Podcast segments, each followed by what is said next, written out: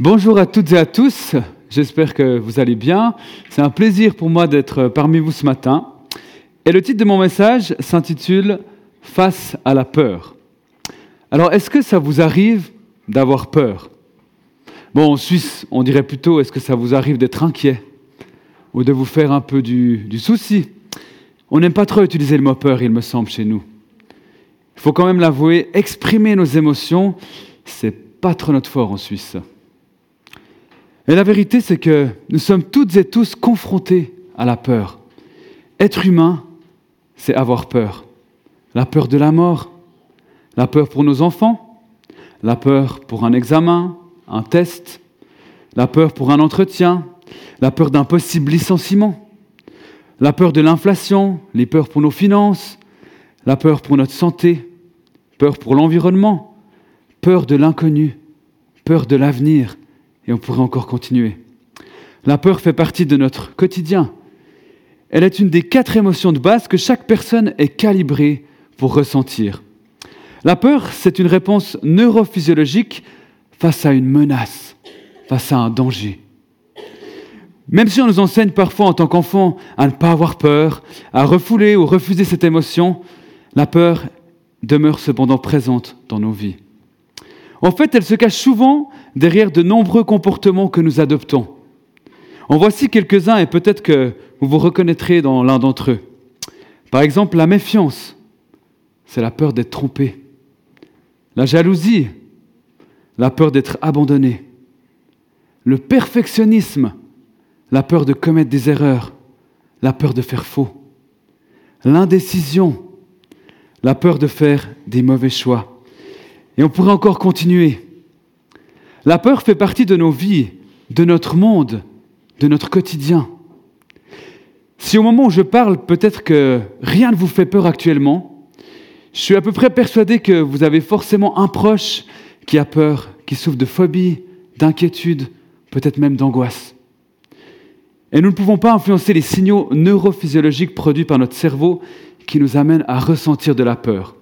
Cependant, nous pouvons influencer ou tendre à choisir la réponse que nous allons donner à nos peurs. En d'autres termes, on ne peut pas éviter d'avoir peur, mais nous pouvons choisir notre réaction. Et loin de moi l'idée ce matin de vous donner une recette magique pour bien réagir face à la peur. Chaque peur est unique, chaque circonstance, chaque vécu aussi. Et je crois cependant que la Bible donne des clés précieuses pour être victorieux face à, à nos peurs. Et l'histoire de l'homme que nous allons étudier ce matin va nous donner quelques encouragements face à la peur.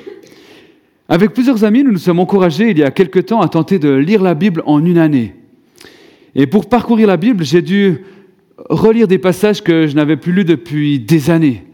Vous savez, ce genre de passage où, lorsque vous le terminez, vous vous dites plus jamais. Ou alors, euh, c'est bon, je l'ai lu pour les dix prochaines années. Et j'étais justement dans les livres des chroniques vous savez, ce livre qui ressemble en fait à ça. Des listes interminables de noms qui n'en finissent plus. Utile peut-être à ceux qui cherchent à nommer leur futur enfant. Et encore, ça dépend des noms, mais plutôt ennuyeux. Et quand ce n'est pas des listes de généalogie interminables, c'est des successions infinies de rois qui ont régné sur Israël, plus sanglants les uns que les autres, qui s'entretuent et qui finissent quasiment tous par terminer leur vie loin de Dieu. Et chaque soir, je me dépêchais de lire ou de parcourir ces quelques chapitres des chroniques jusqu'à ce que je tombe sur Josaphat et le récit que nous allons voir ce matin. Je suis tombé sur ce récit alors que je voulais vite terminer ma lecture et je me suis retrouvé à le lire encore une fois, puis une troisième fois, puis à appeler mon épouse pour euh, lui partager ce récit incroyable que je venais de découvrir dans la Bible. Il m'avait fallu 31 ans pour découvrir et connaître Josaphat. Et depuis, Josaphat, c'est un de mes héros préférés de la Bible. Alors avant de lire le texte ce matin, laissez-moi vous présenter très brièvement Josaphat, ce roi qui est, selon moi, trop peu connu. Josaphat devient roi après le schisme qui va séparer le pays d'Israël en deux royaumes. Hein. Il y aura le royaume du sud, euh, Juda, et le royaume du nord, Israël. Il va devenir roi uniquement sur Juda. Devient roi à 35 ans et il va régner 25 ans il arrive dans une période assez compliquée pour le peuple de Dieu, avec une constante qui est bien présente, le peuple d'Israël est sans cesse attiré vers le mal. Il se détourne de Dieu et il adore toutes sortes d'idoles. Et c'est dans ce contexte que Josaphat arrive au pouvoir. C'est de loin pas un roi parfait. Et c'est pour ça que je l'aime trop. S'il était parfait, je ne pourrais pas vraiment m'identifier à lui. Et Josaphat est très surprenant. Il dépend totalement de Dieu lorsque les circonstances sont contre lui. Mais dans la vie courante, lorsque tout va bien, il peine à faire confiance à Dieu et il prend des assez mauvaises décisions. Il commet pas mal d'erreurs. Mais pourtant, Josaphat va mener des réformes incroyables pour que le peuple attache son cœur à Dieu et se détourne des idoles. Il va essayer de faire revenir le peuple à l'éternel. Il va établir des juges dans le pays en les exhortant à honorer Dieu dans leur jugement. Tout ça pour aider le peuple à se rattacher à Dieu. Une tâche pas évidente, hein, mais magnifique, dans un peuple qui a la tendance à se tourner très facilement vers les idoles, un peu comme nous finalement. Et alors que Josaphat est en train de tout faire pour ramener son peuple à Dieu, un événement inattendu va arriver, des circonstances imprévisibles et inimaginables comme il peut nous en arriver à n'importe quel moment. Des circonstances menaçantes qui produisent de la peur. Je vous invite à lire ce récit avec moi à l'écran dans 2 Chroniques 20. Je vais faire volontairement des sauts dans ce chapitre pour axer sur les passages qui me semblent les plus pertinents ce matin. Je lis dans 2 Chroniques 20 les versets 1 et 2. Après cela, les Moabites et les Ammonites, accompagnés de Maonites, marchèrent contre Josaphat pour lui faire la guerre. On va annoncer à Josaphat une foule nombreuse s'avance contre toi depuis l'autre côté de la mer, depuis la Syrie. Et ils sont déjà à Hatzatson Tamar, c'est-à-dire Engedi. Pour ne pas tous vous perdre après ces deux versets avec ces noms géographiques un peu euh, compliqués, voici une petite carte de ce qui se passe pour Josaphat. Trois armées qui sont en train d'attaquer son peuple. Les ennemis de toujours d'Israël, représentés ici par les flèches rouges. Ils sont plus nombreux et ils sont vraiment pas très loin. Il se trouve là où il y a le point rouge et Josaphat est à Jérusalem. Il s'agit là d'une réelle menace, d'un danger. Et comme tout être humain, face à une menace, Josaphat va ressentir de la peur. Verset 3, Josaphat eut peur. On peut comprendre sa peur. Elle est totalement légitime et normale à ce moment-là. Et je pense que c'est pareil pour beaucoup de nos peurs. Face à des circonstances contraires qui nous arrivent, ces peurs sont vraiment légitimes. Et j'aime tellement la réaction de Josaphat face à sa peur. Je reprends la suite. Verset 3. Josaphat eut peur et décida de chercher l'Éternel. Il proclama un jeûne pour tout Juda. Les Judéens se rassemblèrent pour supplier l'Éternel. C'est même de toutes les villes de Juda que l'on vint pour chercher l'Éternel. La première réaction de Josaphat face à la peur, il se tourne vers Dieu. Il décide de le chercher sérieusement. Et ce n'est pas toujours ce qu'on a l'habitude de faire face à nos craintes.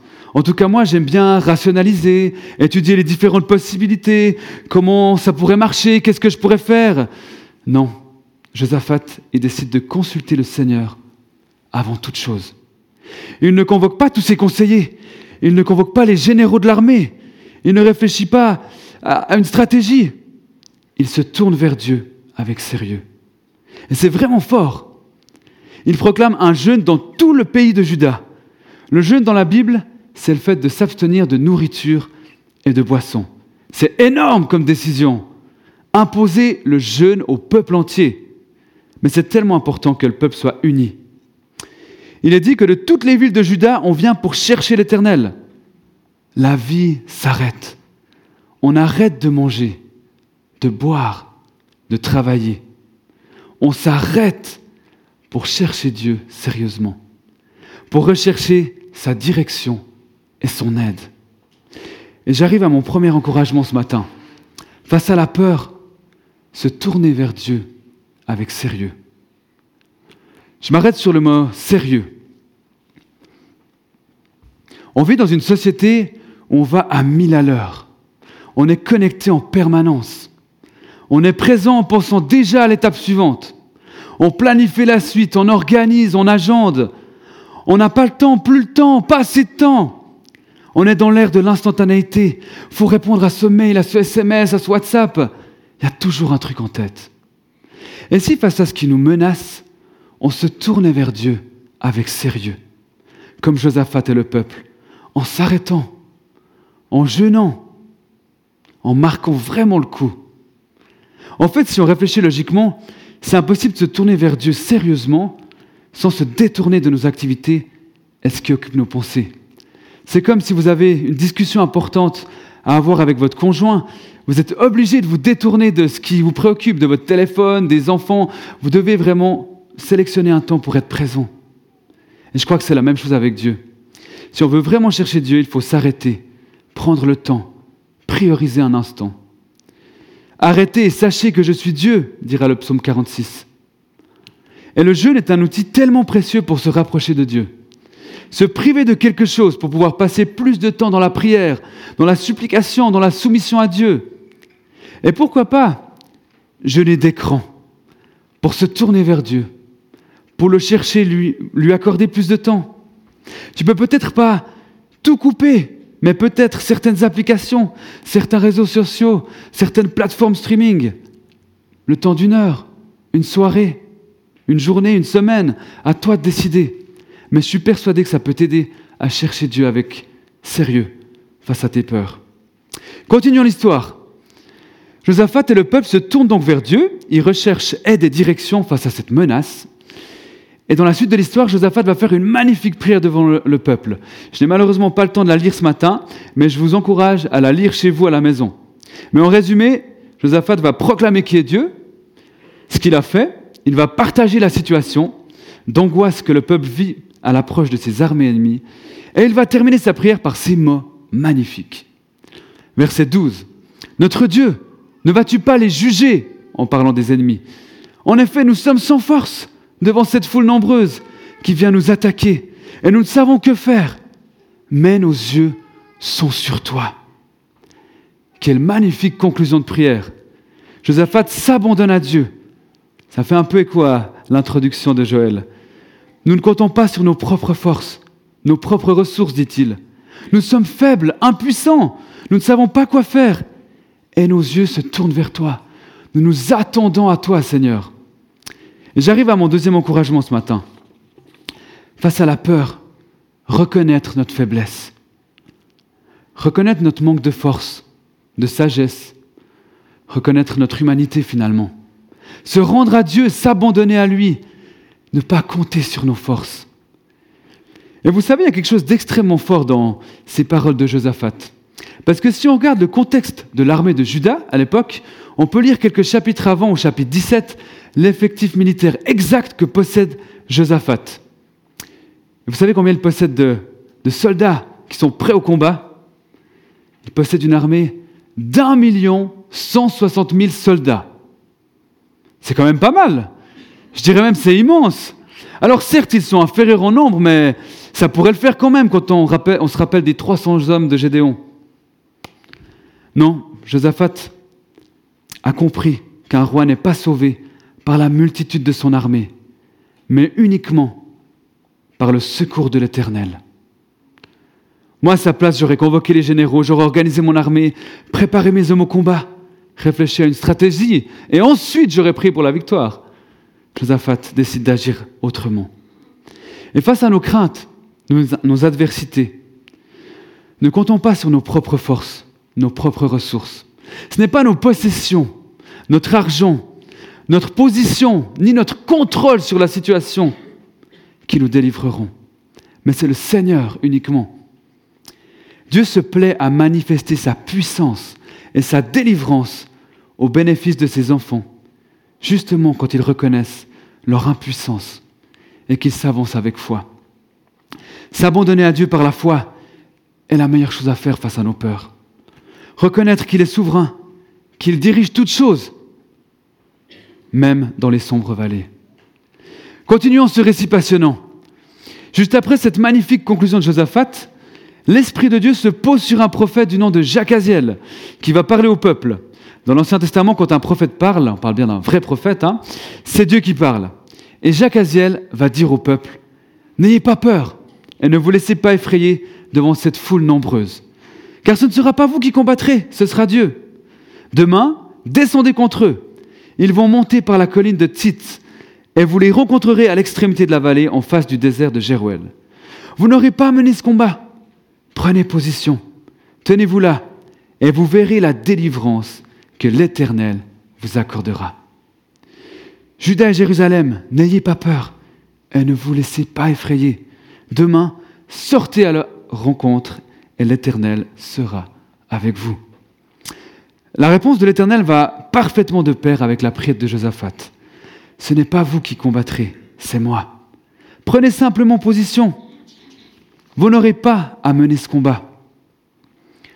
La réponse de Dieu est quand même un peu étonnante. Hein. Il ne dit pas que le peuple va battre l'ennemi, il ne dit pas qu'ils vont gagner la guerre, il leur dit seulement de prendre position. Prendre position pour voir la délivrance que Dieu va accorder. Mais quelle délivrance Comment Avec quelles armes À quelle heure? Cette réponse de Dieu n'aurait vraiment pas fonctionné avec nous au XXIe siècle. Hein. Ne trouvez-vous pas que ça manque un peu de détails pour nous occidentaux? Juste prendre position, attendre et voir. Moi, je veux un plan détaillé, je veux savoir les options, les débouchés, la manière dont ça va se passer, Dieu. La réponse de l'Éternel demande un acte de foi. Prendre position à l'endroit indiqué et attendre. Faire confiance à Dieu pour voir la délivrance arriver. Et suite à cette prière, Josaphat et le peuple tombent par terre, le visage contre terre. Ils se mettent à louer et adorer Dieu. Quelle soumission, quelle obéissance, quelle foi incroyable. Et c'est touchant de voir la confiance et la foi qu'ont Josaphat et le peuple. Après cette cérémonie dans laquelle Dieu se révèle, tout le monde au lit. Journée terminée, à chaque jour suffit sa peine, ça suffit. Verset 20. Le lendemain, ils se levèrent tôt et partirent pour le désert de Tekoa. Au moment de leur départ, Josaphat se tint debout et dit Écoutez-moi, Judéens et habitants de Jérusalem, ayez confiance en l'Éternel votre Dieu, et vous serez affermis. Ayez confiance en ses prophètes, et vous réussirez. Puis, en accord avec le peuple, il désigna des musiciens qui, couverts d'ornements sacrés, célébraient l'Éternel tout en marchant devant l'armée et disaient Louez l'Éternel, oui, sa bonté dure éternellement. Josaphat se réveille, encourage le peuple. Ayez confiance en l'Éternel. Faites-lui confiance. Ne paniquez pas parce que le plan n'est pas parfaitement détaillé, parce qu'il y a un peu d'inconnu quand même. Faites confiance à Dieu et vous serez affermis et fortifiés. Puis Josaphat, avec l'accord du peuple, ce qui est assez rare hein, pour un roi, choisit des musiciens, en gros une équipe de louanges, et leur demande de se placer devant l'armée afin qu'ils puissent chanter la bonté de Dieu. Euh, c'est un peu bizarre quand même. Hein. Est-ce que Josaphat n'a pas un peu brûlé une étape? En principe, c'est j'ai peur, je me tourne vers toi, je prie, je te demande de me délivrer, je te fais confiance, et quand c'est bon, quand je suis enfin délivré, là, je te loue. C'est ça le bon ordre en principe, non? Eh bien, ici, pas du tout. Josaphat n'attend pas que Dieu agisse. Il décide de louer Dieu, d'adorer Dieu, de crier sa bonté qui dure éternellement, sans savoir ce qui va se passer après. J'arrive à mon dernier encouragement ce matin. Face à la peur, louer Dieu. Mais quelle stratégie quand même Des gens avec des instruments devant l'armée qui sont chargés d'adorer Dieu. Franchement, militairement, c'est pas terrible quand même. Hein. Et j'aime bien imaginer le général de l'armée de Juda. Ok, Josaphat, ok. On n'a pas de stratégie. Il y a trois armées qui nous attaquent. On doit juste aller se pointer à un endroit et attendre. Et en plus, tu veux mettre des gens qui vont faire des louanges devant, devant mes hommes. Josaphat, chacun son domaine. Est-ce qu'on vient faire des sacrifices dans le temple, nous? J'imagine que ça devait être encore plus un acte de foi pour les soldats. Mais en fait, la stratégie de Josaphat est excellente. Si on se rappelle que Dieu est fidèle, qu'il est bon et qu'il tient ses promesses, qu'il va tenir les paroles qu'il a prononcées la veille.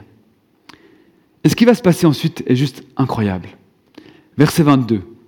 Au moment où l'on commençait les chants et les louanges, donc au moment où l'on commençait les chants et les louanges, l'Éternel plaça une embuscade contre les Ammonites et les Moabites et les habitants de la région montagneuse de Seir, qui étaient venus contre Juda. et ils furent battus. Les Ammonites et les Moabites se dressèrent contre les habitants de la région montagneuse de Séhir pour les vouer à la destruction et les exterminer. Et quand ils en eurent fini avec les habitants de Séhir, ils cédèrent mutuellement à se détruire. Expression intéressante, hein. ils cédèrent mutuellement à se détruire. Et lorsque les Judéens furent arrivés à un point de vue donnant sur le désert, ils regardèrent du côté de la foule et constatèrent ce n'était plus que cadavres tombés à terre. Il n'y avait aucun rescapé. Franchement, je ne sais pas quoi rajouter. Une délivrance totale. Les ennemis s'entretuent tout seuls alors que le peuple loue l'Éternel. Aucune perte pour Judas, aucun blessé pour Josaphat et son peuple. Des richesses à emporter gratuitement. Il est dit dans le texte par la suite qu'ils mettront trois jours pour, récupérer tous les biens de leurs ennemis et qu'ils n'arriveront même pas à tout emporter. Si face à nos peurs, on célèbre qui Dieu est, tous les espoirs sont permis. Et même s'il ne répond pas comme on espère, on sera délivré, tôt ou tard. On sera même parfois délivré de nous-mêmes. Dans ta situation, célèbre qui Dieu est. Crie qui il est. C'est cela la véritable adoration. Proclamer qui Dieu est. Pas proclamer qui on voudrait que Dieu soit, qui nous ressentons qu'il est ou qu'il devrait être, mais qui il est réellement. Adore Dieu par des chants, des cantiques, des cris face à tes peurs. Je crois qu'il y a un réel encouragement ici à louer Dieu et à crier sa gloire avant même de voir sa réponse, simplement parce qu'il le mérite. Josaphat était apeuré, désespéré, encerclé par un ennemi supérieur en nombre.